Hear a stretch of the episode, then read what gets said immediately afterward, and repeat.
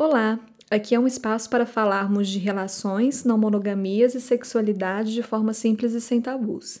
Eu sou a Marcela, psicóloga e psicoterapeuta, faço atendimentos e dou consultorias relacionadas a este e outros assuntos. Sempre estará aqui comigo a me acompanhar meu amigo Paulinho, responsável pela gravação e edição dos podcasts, e o bebê Nuno, para fazer algumas contribuições.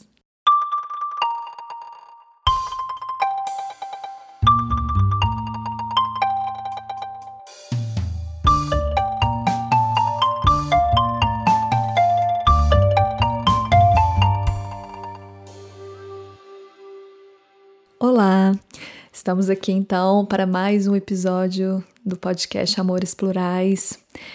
E, bom, hoje eu vou trazer um assunto que é muito importante de ser abordado, que, que eu acho que é levantado em vários, em vários modelos de relação, em várias.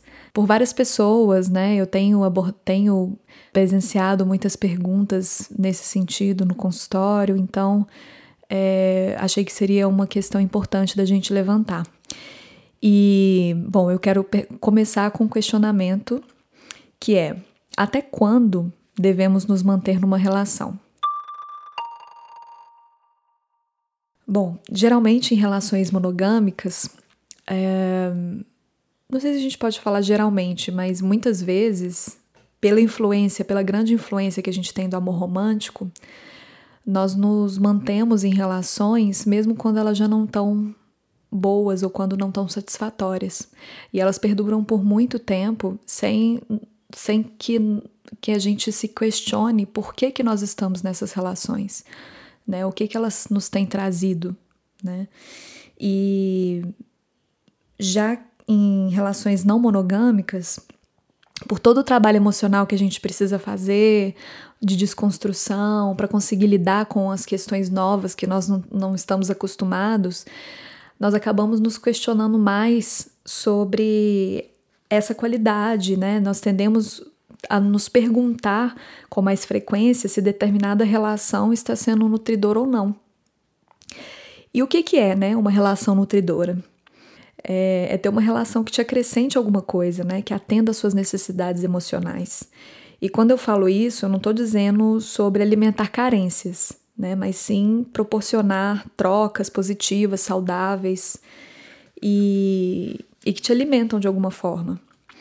Né? Por isso que é tão importante ter consciência das próprias necessidades emocionais, ou seja, é, saber o que, que gosta, o que, que não gosta, interesses pessoais, sexuais, porque assim você consegue perceber, é, através do autoconhecimento, né, se há, se há uma compatibilidade relacional com determinada pessoa ou não.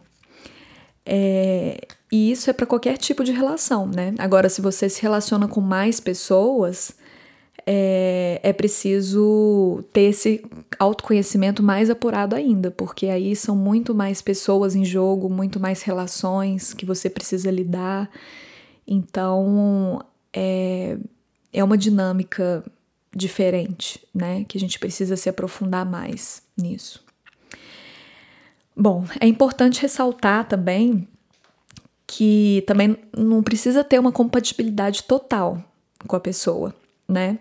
Isso é, é, mais uma das ideias que é levantada e sustentada pelo amor romântico, né? De que a gente precisa completar tudo que a outra pessoa, né? Todas as necessidades que a outra pessoa tem.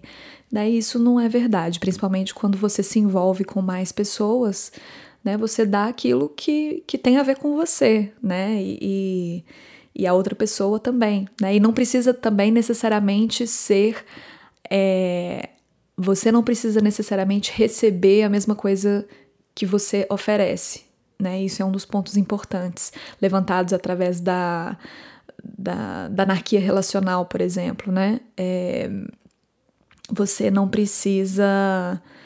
É, a, a, a gente, às vezes a gente acha que isso também é muito frequente né, na, na monogamia, né? Ah, eu tô dando X, então eu tenho que receber X. Né? Eu tenho que receber igualzinho eu tô dando. E, e isso traz muita frustração, né? Porque as pessoas funcionam de forma diferente, elas têm bagagens diferentes. Então, é, isso pode até acontecer, mas não é não é tão comum assim, né, quanto a gente acha. E não precisa ser assim. Outra coisa importante a ser considerada é. Bom, é que é importante a gente se colocar ativamente na relação e não apenas aceitar o que o outro quer, né? Isso também tem a ver com uma construção de, de uma autoestima, né? Porque é, tem uma frase que, que eu pensei esses dias e eu, e eu acho que encaixa muito bem aqui, que é a importância da gente não perguntar uh, o que que tem para comer, né? Mas o que, o que que a gente quer comer quando a gente vai, né? Quando a gente está pensando no almoço, no cardápio, né? É não pensar o que que o que que já tem pronto, né? Mas o, de onde vem, né? O, e, o que que eu quero? O que que seria bom para mim, de acordo com as minhas necessidades?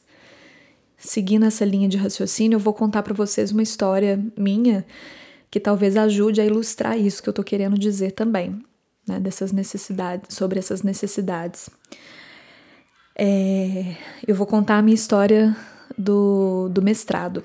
Eu vim para Portugal há quatro anos atrás para fazer o mestrado em psicologia clínica e Bom, na verdade eu vim com essa ideia mais porque eu precisava de um visto para vir.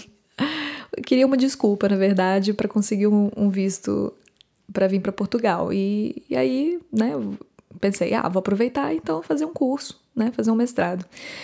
E mas para mim essa ideia de fazer mestrado só faria sentido se eu fizesse sobre algo que me faz sentido, sobre algum, algum assunto que, que me motivava mesmo, que me mexia comigo de alguma forma.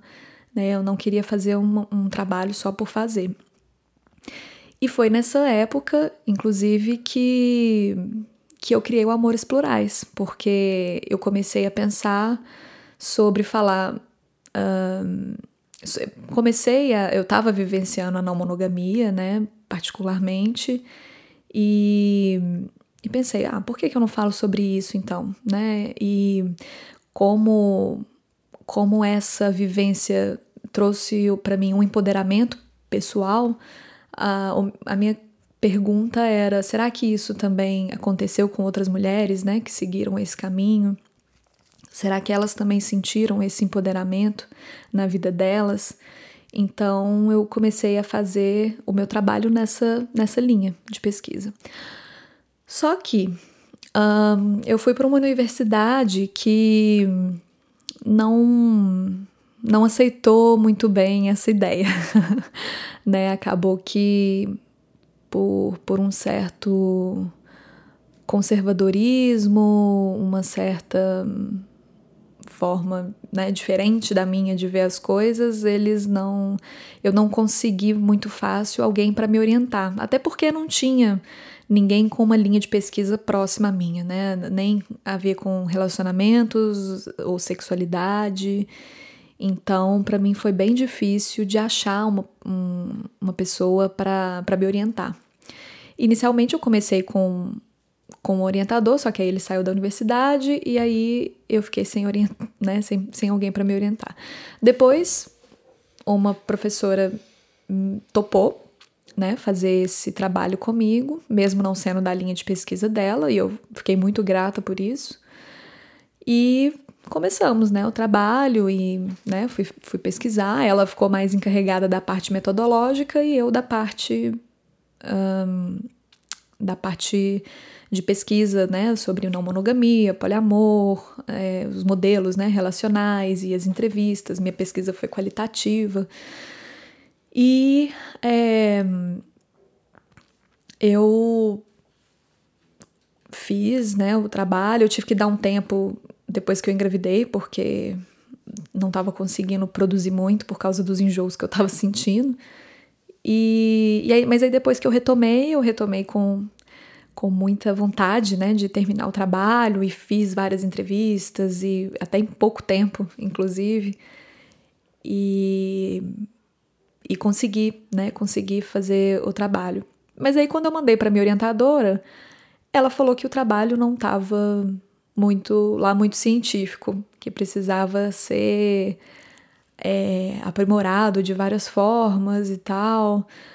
Mas eu não concordei com ela. Eu achei, inclusive, não concordei porque eu mandei meu trabalho para várias outras, várias outras pessoas que eu conheço que são da academia e, inclusive, meu sogro que trabalha também como professor universitário e todas as pessoas que eu mandei falaram: não, seu trabalho está muito bom. Talvez tenha uma ou duas coisas ali para mudar, mas mas tá ok, né? E mas ela continuou insistindo de que o trabalho não estava do jeito que ela queria.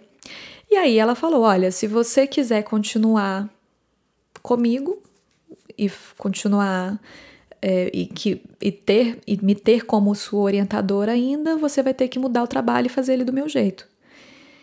E aquilo para mim foi muito difícil de lidar, né? Foi muito pesado e eu já estava com o trabalho praticamente pronto.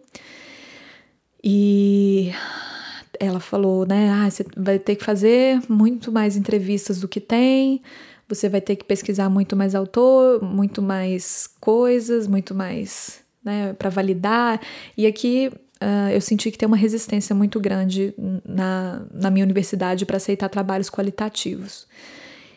E eu fiquei muito frustrada com aquilo, né? E, e, e fiquei pensando, né, sobre as minhas necessidades, né? Sobre o que que eu estava querendo com aquele trabalho, o que que aquilo significava para mim. E, e bom, no fim das contas, o que aconteceu foi Uh, depois de pensar muito sobre isso, conversar com outras pessoas, eu decidi que eu não iria continuar. Mesmo meu trabalho estando pronto, eu resolvi não prosseguir, né? Eu, eu decidi que, que para mim seria muito doloroso ter que mudar o meu trabalho todo, porque eu acreditava nele do jeito que ele estava. E eu acho que na academia tem muito, às vezes, essa. Tem. É mais do que uma orientação, né? Às vezes tem uma. Tem uma disputa de egos muito grande, né? De ah, tem que ser do meu jeito, porque senão não, não vai ser. E acho que às vezes os professores, já ouvi de outras de várias outras pessoas é, histórias parecidas, né, de que o professor quer que faça do jeito dele. Mas aí é nesse sentido que as histórias se aproximam, né? O que eu estava falando antes de contar essa, de contextualizar isso para vocês e o que eu tô falando agora sobre as nossas necessidades. Eu percebi que o que eu queria era que meu trabalho chegasse nas pessoas, que elas é, pudessem, de alguma forma, de que esse trabalho servisse para refletir sobre não monogamia, sobre o relacionamento, sobre empoderamento feminino. E, e conversando com uma amiga minha, ela falou assim: Marcela, mas pensa bem, quem, quem lê trabalho acadêmico são normalmente pesquisadores. É, raramente vai ter uma pessoa que vai pegar uma dissertação de mestrado para ler, porque Raramente alguém tem paciência para isso. E, e aí ela falou: Mas por que, que você não transforma isso num livro, né? Em alguma coisa assim que vai ser mais.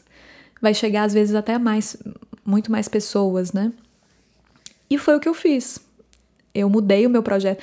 Eu, eu, eu vou aproveitar o meu projeto para escrever um livro para que seja mais próximo de quem eu quero é, que, que esse trabalho chegue, né? Para que ele chegue às pessoas que eu quero, a, ao máximo de pessoas que eu quero um, apresentar, né? Esse, esse produto final do, da minha dissertação. E, mas assim, eu, eu, eu falo que essa, essa decisão não foi nada fácil, porque eu tive que abrir mão de um título, né? O meu trabalho praticamente pronto, e eu não defender, né? Eu decidi não defender esse trabalho. E mas, mas é aí que tá, eu, eu comecei a prestar atenção nessa minha necessidade, né? Para que que eu vou querer um título de mestrado se esse trabalho não vai ter mais nada a ver comigo se eu, se eu fizer o que a professora tá pedindo? Né? Para mim ia perder totalmente o sentido. E muita gente poderia questionar: "Ah, mas você chegou até aqui, você não vai continuar? Ah, você vai morrer na praia?" né? Você fez isso tudo até aqui, você se esforçou tanto e tal, e, e vai desistir. E eu não vejo isso como uma desistência, porque eu aprendi muito nesse percurso, eu aprendi muita coisa no caminho. Né? E aí que tá, né? A importância da gente valorizar o caminho e não só o, final dessa jornada, né? Porque, para mim, defender o trabalho ia ser só ser submetida a uma banca e que eu sabia que eu seria muito julgada nela por causa por ser um trabalho muito polêmico, né, socialmente. E, e seria julgado por pessoas que eu que eu não que eu não considero tanto não considero como como pessoas aptas a, analisar o meu trabalho assim eu posso eu sei que isso pode parecer muita arrogância da minha parte né mas é, eu senti que eu precisava que de alguma forma eu não continuar o trabalho seria uma mensagem muito mais importante que eu estaria passando para eles do que se eu continuasse.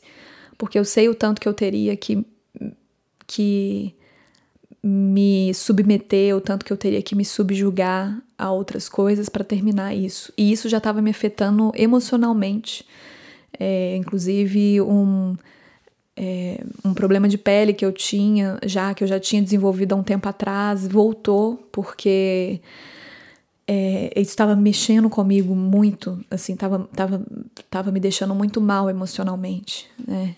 Eu precisei abrir mão disso para para que eu me respeitasse, para que eu me respeitasse como pessoa. E, e foi o que eu fiz. E, e me trouxe uma leveza tão grande ter tomado essa decisão, me trouxe uma, uma paz. E, e em nenhum momento eu me arrependi dessa decisão. Né? Em nenhum momento eu quis voltar atrás. Porque é isso, quando a gente se respeita, quando. É, quando, quando nós somos congruentes com aquilo que a gente acredita. E daí, depois da gente ter. Depois de eu ter contado essa história para vocês, vem mais uma pergunta. Até que ponto nós cedemos para continuar numa relação? Né? do que, que a gente pode abrir mão, mas sem passar por cima de nós mesmos, né? sem, sem nos anularmos numa relação. E isso. E, essa, e para responder essas perguntas é fundamental, novamente, né, o, o autoconhecimento e trabalhar a autoestima, né, para que, que a gente aprenda a nos colocar em primeiro lugar numa relação, porque quando a gente coloca o outro em primeiro lugar, nós perdemos essa referência interna, que, que é muito importante para que nós consigamos dar conta, né, tanto de nós mesmos quanto das, das nossas relações. E, e é isso, né? Se a gente não consegue cuidar se nós se não nos cuidamos, né, podemos cair em relações abusivas, em relações tóxicas, ou, ou nos mantermos em relações de baixa qualidade. E muitas vezes sem a gente dar conta disso, né, de que a gente está nesse tipo de relação. Porque é isso, é, se, se nós perdemos a nossa referência interna, em cada relação nós vamos buscar a referência do outro. E, e aí a gente fica sem parâmetro. Nas relações monogâmicas, muitas vezes a gente escuta: é, ah, tal pessoa terminou com tal pessoa, e. Nossa, então quer dizer que não, a relação deles terminou e não deu certo, né? É, eles que pena, né, que terminou e, e, que acabou tudo. A gente achava que tinha tudo para dar certo e na verdade é, eles preferiram não estar juntos. Mas a questão é que deu certo, né? Deu certo durante seis anos, durante dez anos e tal. Mas parece que quando tem esse término, a, esse tempo de relacionamento anterior é esquecido, né? É apagado. Como se quase ele não tivesse existido. É, né, às vezes é totalmente desconsiderado, né? E, e, E às vezes, inclusive, as pessoas não deixam de alimentar outros tipos de relação com aquela pessoa por, por ter terminado, né? Tipo, ah, é, ah, então eu não posso mais ser amigo dessa pessoa porque nós terminamos. Ah, então eu não posso mais conversar com essa pessoa. Ah, nossa, a gente terminou, então não, perdi meu amigo, perdi meu melhor amigo, porque era com ele que eu dividia minhas confidências, era com ele que eu dividia é, meus segredos e tal. E, e não precisa ser assim, né? A gente pode muito bem terminar um relacionamento afetivo sexual e continuar só com afetivo, ou até só com sexual também. Às vezes o que não estava dando certo era o estar junto na mesma casa, por exemplo, né? Às vezes os dois estavam precisando de ter mais espaço e então decidiram morar em casas separadas, mas aí continuam tendo outros tipos de vínculo, né? Outra, outras ligações, outras, outros tipos de interseção entre eles.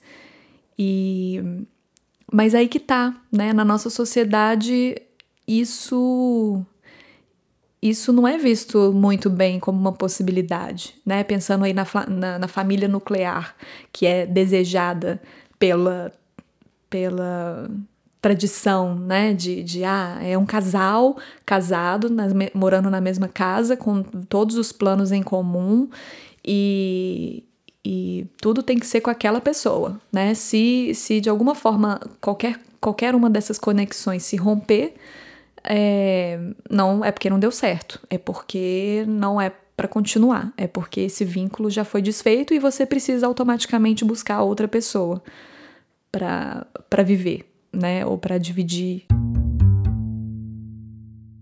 Bom, essa história mesmo que eu contei para vocês, né, da minha orientadora, eu e minha orientadora, né, isso, isso era uma relação, era uma relação de trabalho, né, e ela estava com uma perspectiva muito diferente da minha, né, nós caminhamos juntas até, certo, até determinado ponto, mas chegou um determinado momento que nós precisamos, nós, eu senti a necessidade de, de me impor, né, e de falar, não, a minha vontade não é igual à sua, né? A minha vontade é ir por esse caminho, né? Mas você está querendo ir por esse outro.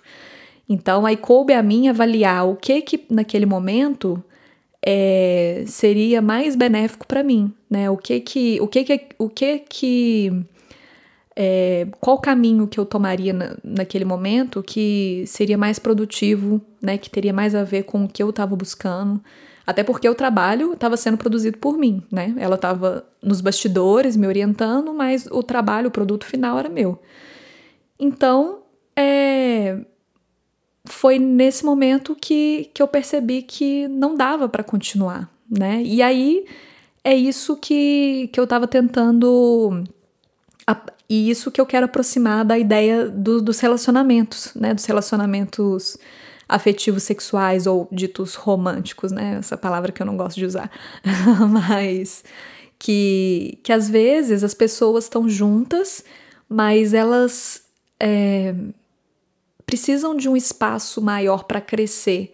E às vezes elas estão crescendo é, com objetivos de vida diferente, com com perspectivas diferentes, e aí vai cada uma para um lado. Às vezes elas podem crescer em conjunto, às vezes uma não anula o crescimento da outra e não interfere nisso. Mas, mas às vezes pode ser que, que, que uma tá querendo é, viajar pelo mundo e conhecer 20 países e não ter um trabalho fixo e vivendo cada dia e ganhando dinheiro para viver cada dia, né? E, e, e, conseguir ter esse tipo de vida. E a outra pessoa tá querendo mais estabilidade, tá querendo uma coisa mais fixa. É, a necessidade dela é ter uma é, mais certezas em termos financeiros, né? De que vai ter um dinheiro certo no final do mês, de que ela pode contar com aquilo e aquilo diminui uma ansiedade que ela sente, né? Então são pessoas com perspectivas totalmente diferentes, né? À medida que elas foram crescendo, foram para lados opostos. E aí isso que é importante ser considerado é isso. O, os relacionamentos eles não precisam ser duradouros para terem feito sentido, né? Nas não monogamias a gente não segue, né, aquela escada relacional que, que tem na geralmente na monogamia, né, que é a gente namorar por um tempo, noivar, casar, ter filhos. É, você pode até fazer isso, né? Contando que seja de uma forma consciente, né? De que isso faça sentido para você. Mas nas relações não monogâmicas, a gente tem a oportunidade de ressignificar essa forma da gente se relacionar com as outras pessoas, né? Nós não necessariamente precisamos nos aprofundar nos, em todos os relacionamentos, nós não precisamos é, criar, o significado não precisa estar atrelado a a relações de muitos anos, não precisa. Os objetivos podem ser outros.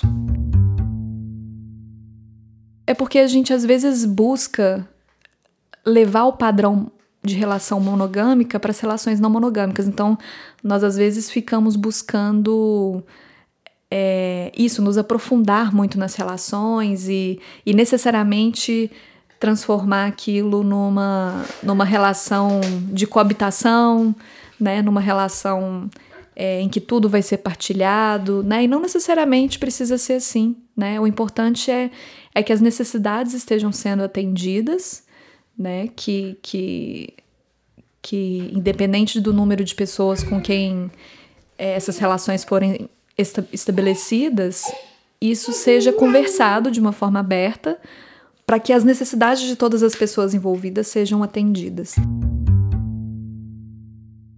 Quando a gente está em relações não monogâmicas, é, é fundamental que, que a gente tenha. o nono cantando no fundo. É fundamental que a gente tenha é, um, o autoconhecimento, né? Igual eu tinha falado antes, e, e para que a gente tenha noção das nossas necessidades, né? Eu tô lembrando até de uma amiga minha que falou que, nossa, esse, essa coisa de não monogamia é tipo uma terapia intensiva, né? Porque. E é mesmo, é, acaba sendo, porque nós temos que trabalhar tantas questões internas, né, para conseguir é, compreender como que as relações funcionam e, e como que nós vamos lidar com elas, né, de uma forma de uma forma que todo mundo fique bem, né? Que não tenha que tenha o mínimo de hierarquização possível nas relações, né? Então, realmente é preciso fazer isso, mas é importante dizer também que na monogamia isso pode ser feito, né? Em relações monogâmicas também é importante ter esse autoconhecimento, né? Nós não fomos é, estimulados a isso, porque achamos que tá tudo dado já, né? Que a monogamia funciona de tal forma e de que se a gente seguir aquele script, vai tudo dar certo, vai tudo correr bem e nós vamos viver felizes para sempre com quem a gente escolheu. Só que não é assim, né? Só que as relações não acontecem dessa forma. E quando a gente começa a questionar é, as coisas do é. O Nuno tá aqui no meu ombro. É. Quando a gente começa a questionar questões sobre amor romântico, sobre com a dinâmica das relações, é, nós vemos que, que tem muita coisa a ser trabalhada, né? De que às vezes nós não comunicamos as nossas necessidades com as outras pessoas, com a, com, com a pessoa que, que, que a gente escolheu, né? No caso da monogamia, e que isso acaba gerando muitos conflitos depois, porque isso não é falado, né?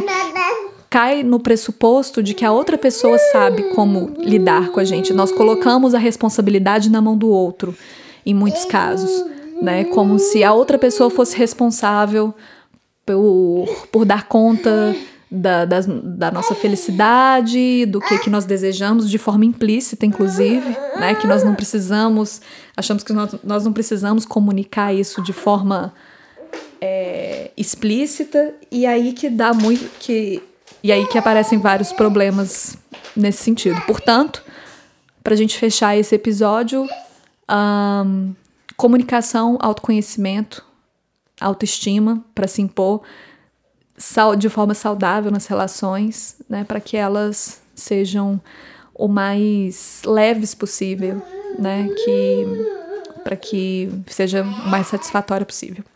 Bom, então é isso. Espero que tenham gostado.